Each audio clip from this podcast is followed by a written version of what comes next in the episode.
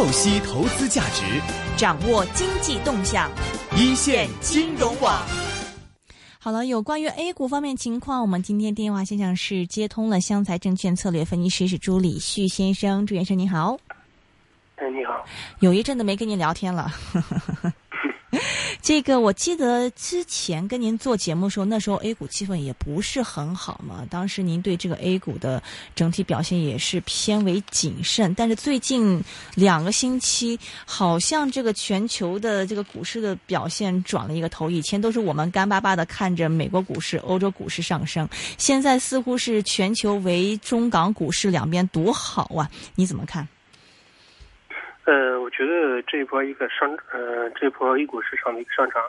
呃，既有这个基本面的一些因素，也有一些这个呃主题方面的一些驱动。呃，从经济这面来看的话，我们可以看到短期的一些呃内地的一些 PMI 的指数在持续的回升，包括无论是官方的还是汇丰的，都在持续的一个呃向好。呃，另外的话，我们可以看到，就是说近期的这个沪港通的这样一个。呃，一个消息啊，也是成为我们我们认为这也是推动呃内地市场的上涨的一个主要的因素，特别是涉及到了一些呃权重股、一些券商股。嗯，我们可以看到，在这一波的话，这个上涨中也是这个涨幅比较靠前。另外的话，我们可以看到，就是说一些传统的一些板块、一些业绩可能也在特别特别是随着这个中报的披露也在改善，特别是部分的一些有色的一些。呃，有色金属里面一些公司的话，业绩也有一个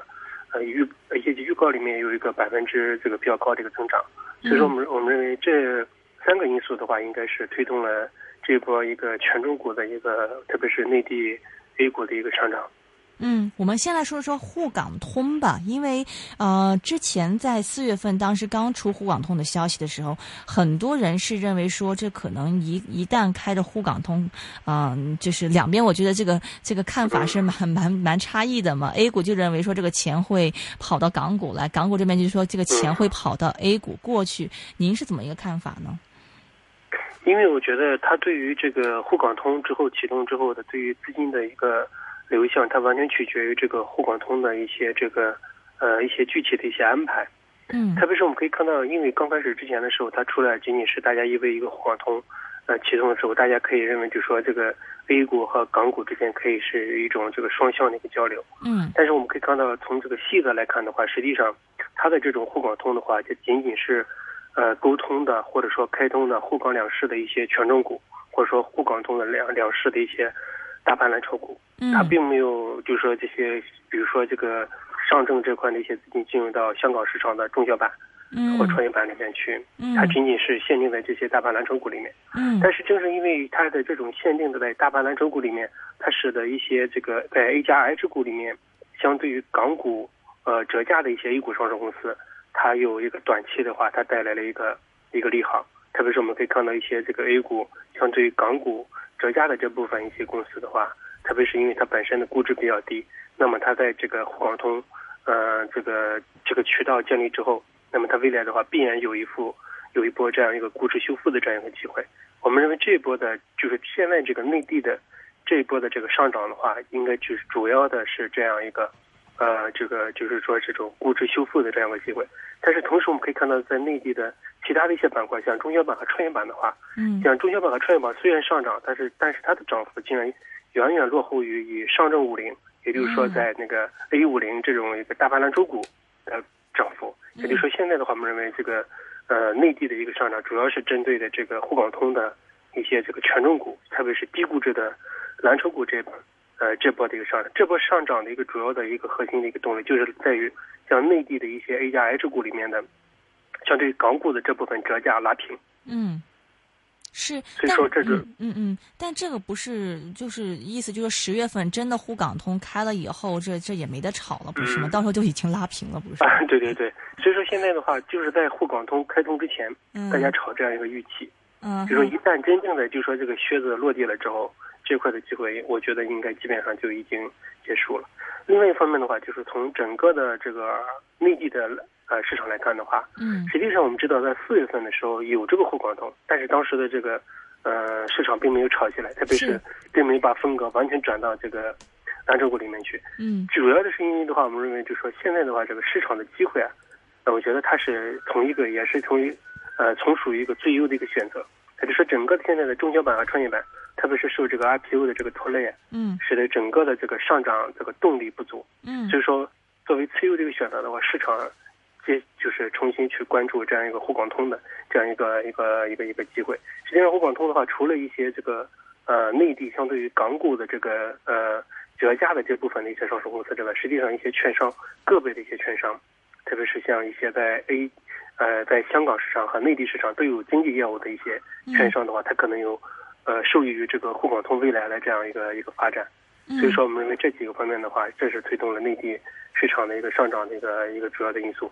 马上也是业绩期了嘛，刚刚你也提到是说有一些的这种传统的股份，它的中报似乎给出的一些啊、指引，说是有一些见好嘛。那么我们知道这个 A 股方面的话，像呃蓝筹股，其实之前估值一直比较低，也是反映出来大家对于中国未来经济不是那么看好嘛。那么现在中报这个业绩有一些转好，那么再加上说一些经济数据也是出现好转的话，你现在对于中国经济的这个看法是怎么怎么看的呢？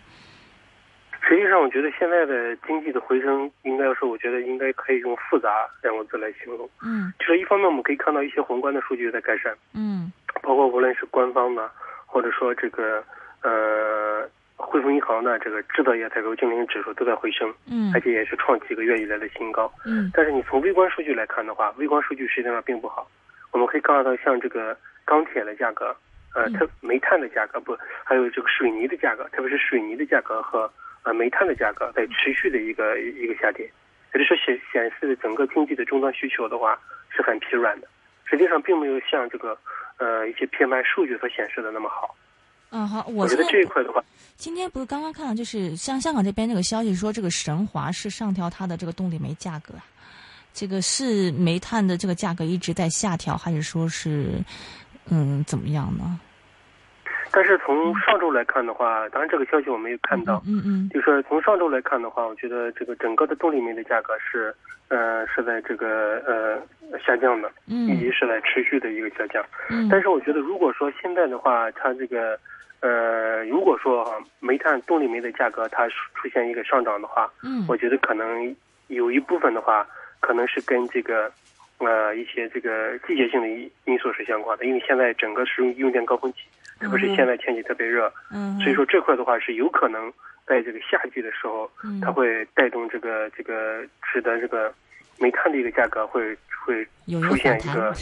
对有一个反弹。实际上这点去年的话也也是一个类似的一个情况，也就是说整个的像这个夏天的话带动了煤炭价格的上，但是这个随着这个夏天的过去之后，煤炭价格又重新呃进入了一个下跌的一个通道。我觉得嗯短期的反弹也是有可能的，嗯因为毕竟生产的话也是在持续的一个收缩。嗯哼。微观微观方面的话，这个经济数据都不是很好。你觉得这个总体一个经济到底怎么样呢？经济？我觉得整个的经济的数据可能和经济的话还是相对比较疲软的，特别是受到、呃房地产市场这块的一个拖累。嗯呃，实际上我们可以看到现在的话，整个的这个稳增长的力度，特别是今天我们可以看到，呃，国务院也出台了关于加快这个棚户区改造的一些这个、嗯这个一些通知和文件。这个文件的话，就是说核核心这个目的就是要求地方政府加快这个棚户区改造。我觉得这块主要的意图呢，还是要对冲这个呃房地产市场的这样一个调整。所以说现在的话，觉得特别是从水泥的价格，我觉得水泥的价格基本上就可以反映整个的呃基础设施这一块，包括房地产市场的这块的一个疲软。就是现在的话，从终端需求来看的话，呃，并不是像 PMI 数据所显示的那么好。嗯，所以说，我觉得这块的话，就是说宏观的数据和微观数据在打架。所以说，我觉得现在的整个经济复苏啊，我觉得也可能是相对来说是比较复杂的一个情况。嗯嗯嗯，也有人说，其实像这个稳增长措施，其实去年是三季度开始推出嘛，今年二季度已经开始推出了，是不是说明这个反而有点不妙呢？这个情况？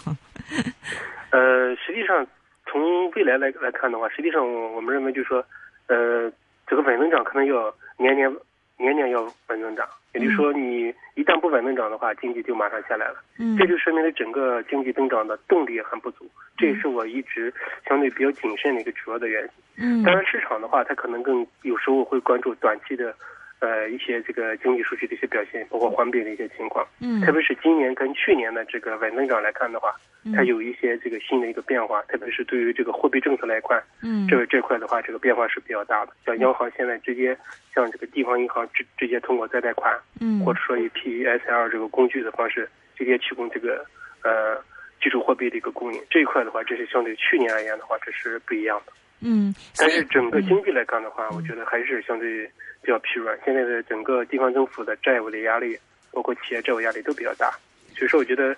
整个的经济的话，我觉得更可能像是一些短暂的一个回升吧，但并不是说明经济会有一个趋势性的一个转折。嗯，因为最近在港股这一边，像 A 股的 ETF 炒的是蛮厉害嘛。那么，但是你的意思是说，其实我们就跟着这一轮炒一炒就算完了，就是不能把它当真，是吗？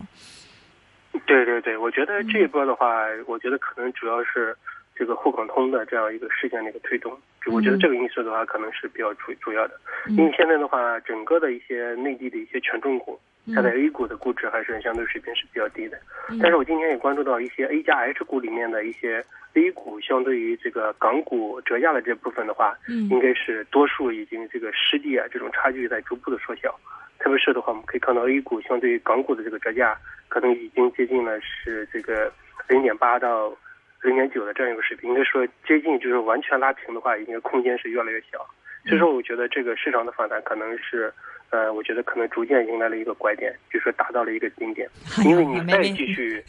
还没看见多久呢，就是这个反弹就到顶了，是吗？对，实际上你整个的这个估值修复的话，它空间可能整体上也就百分之二十，嗯整体上有百分之二十的一个空间。所以说你几天的这个反弹之后，几天拉升之后，就可以达到这样一个一个一个目标。所以说，我觉得这一块的话，它就是一个反弹的一个节奏，它不是一个真正的说一个牛市来临的一个节奏。牛市的话，牛市来临的话，它并不是以这样直线拉升的方式来来进行。嗯哼，另外的话就是想跟你聊一下这个地方债，因为最近好像这地方债的问题又又有一些出来。那么，呃，有一些这个银行高层是说，这可能捂不太住了这个地方债。你们那边的观察，在呃内地是有这样的情况吗？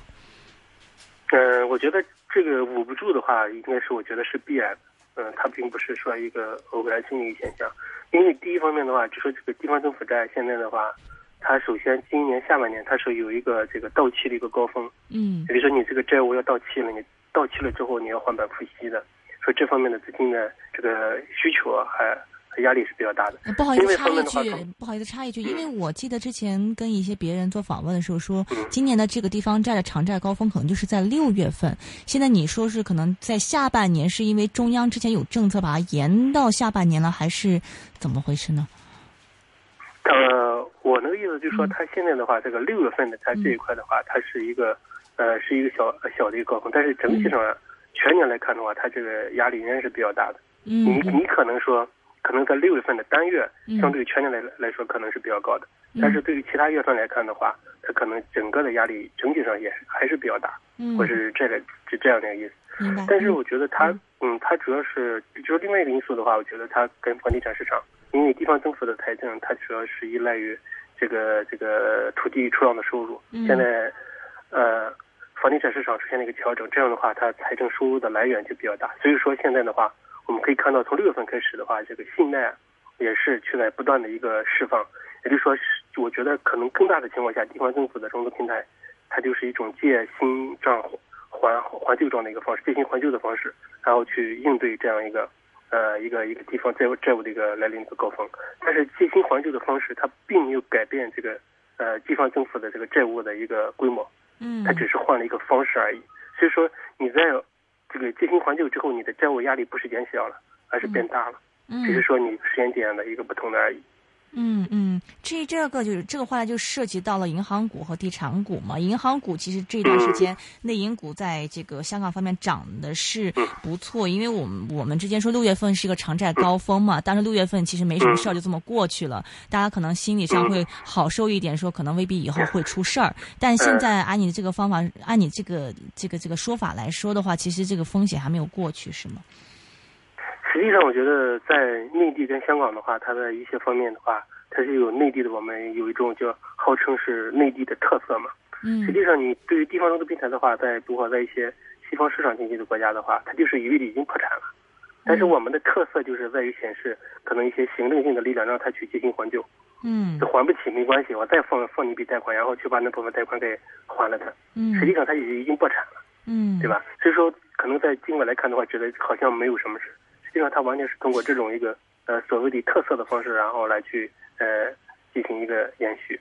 这一块的话，我觉得这个香港包括目前的这个银行股和地产股，它我觉得银行股的话，它最重要还是。呃，一个一个就说一个估值修复的一个结果，因为它之前的估值降到五倍、六倍的估值是比较低。我觉得它市场的反弹的话，它主要是针对估值的修复这一块，它并不表示呃这个它的风险会减少。实际上的话，你整个不良贷款的话还是会很大，它的风险并没有因为这个就说这个短期的这个还不上钱怎么怎么样会而减少。它反相反的话，它的风险在持续的一个累积，只是这种累积的方式，它是以以这种以新的。未来以更大的风险，然后来去换取作为代价，然后去换取这个短期的一个呃银行的一个一个呃一个正常的一个一个运营。另外的话，就涉及到地产股这块，地产股的话，我觉得可能是主要是跟政策有关的，因为现在很多内地的地方政府它撑不住了之后之后，然后去很多都呃无论是名义上的公开的，或者说私底里面都去放松了一个限购。这个限购的话，它使得对它使得一个房地产的一个政策的预期可能比之前的话要好。另外的话，但是你从实际效果来看的话，可能并不像地方政府所呃想象的那么乐观。因为你现在根据一些数据来看的话，一些地方放松了这个限购之后啊，可能短期提振了这个销售量，但是随后销售又出现了一个下跌。嗯，所以说，我觉得整个内地的经济的风险，并没有短期的一些所谓的经济的回升而变得减少，相反的话，这个经济的风险在持续的增加。嗯哼，呃，最近有关注到有一些资金会流到这个中国来吗？因为港汇这边一直偏强，你们那边有没有感受到？嗯，对，实际上从这个南方基金它旗下的有一支 A 五零的这样一个、一个基金来看的话，它是在持续的一个向这个内地的一个去流动，但是这种流动的话，我觉得还是主要是以这个呃大盘蓝筹股为主要的一个标的，然后去进行一个投资。对，炒差价，嗯，但是这种炒差价的话，因为现在的差价在逐步的一个逼近，所以说我觉得这个空间的话也不会很大，因为这并不意味着说，如果说现在的话，如果说这个内地的经济迎来一个趋势性的一个拐点，嗯，就说以后的比会比现在呃更好，那你这样的话，我觉得这个市场的话，可能未来的空间会很很高，但是短期的话，我觉得还是看不到呃这样一个一个拐点的一个到来，现在的话只是短期的一个。的一个运行的一个拐点，我觉得如果说明年到了明年的这个时候的话，如果说不会出现反增长的话，那么现在的这个涨幅最终还是要被这个下跌所吞噬的。所以，对于 A 股就是这个投资来说的话，我们现在应该是见好就收吗？啊，我觉得应该是见好就收。那下一步的话，你觉得就是怎么样一个投资策略呢？下一步的一个投资策略，我觉得。从风险和收益来看呢，我觉得还是打新股，这是首要的，还是打首要的去 对打打新股。我觉得这个收益对投资者而言的话，可能是比较高的。另外的话，可以关注一些像一些中小盘股里面的，像一个呃新能源，我觉得还是可以重点关注的。新能源、新能源汽车这一块，包括还有一个呃像这个网络安全这一块，我觉得还是可以持续关注的。因为毕竟一些中小盘股、一些成长性股票，这是代表了经济转型的一个方向。这块的话，我觉得可能短期有一些呃一个一个调整，但是我觉得它不会改变未来的这样一个趋势。好的，非常感谢是湘财证券策略分析师朱礼徐先生跟我们继续讲一讲 A 股方面情况。呃，一如既往，他是对 A 股有一些偏谨慎，还是建议大家如果见好的话就可以收漏。非常感谢朱朱先生，拜拜。好，再见。嗯，拜拜。